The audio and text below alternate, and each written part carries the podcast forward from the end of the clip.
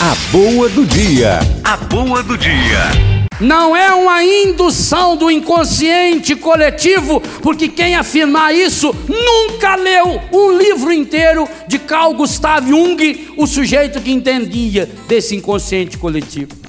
Não, é algo muito maior, é algo palpável, e eu digo a você: eu não sei se vou estar vivo para ver o final desse século, do milênio, é possivelmente que não estarei vivo.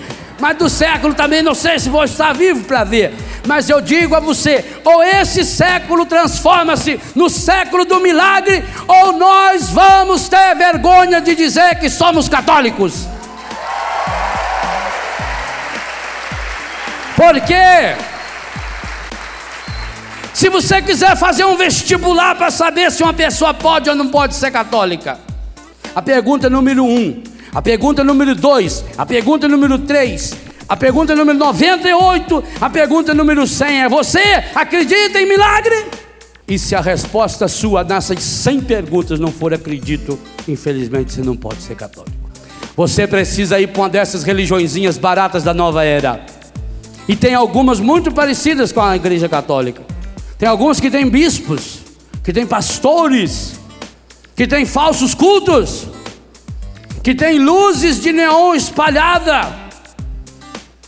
Mas é preciso que você. E eu não estou falando em milagre pequeno. Eu não estou falando em milagre de fazer um cego, um cego enxergar, porque aqui todo mundo que não estava enxergando hoje de manhã, enquanto estava dormindo, abriu o olho e enxergou, não enxergou? E não é milagre?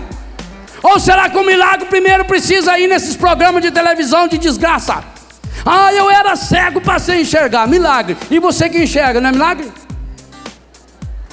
O referencial do milagre é o negativo. Isso está errado. Está errado.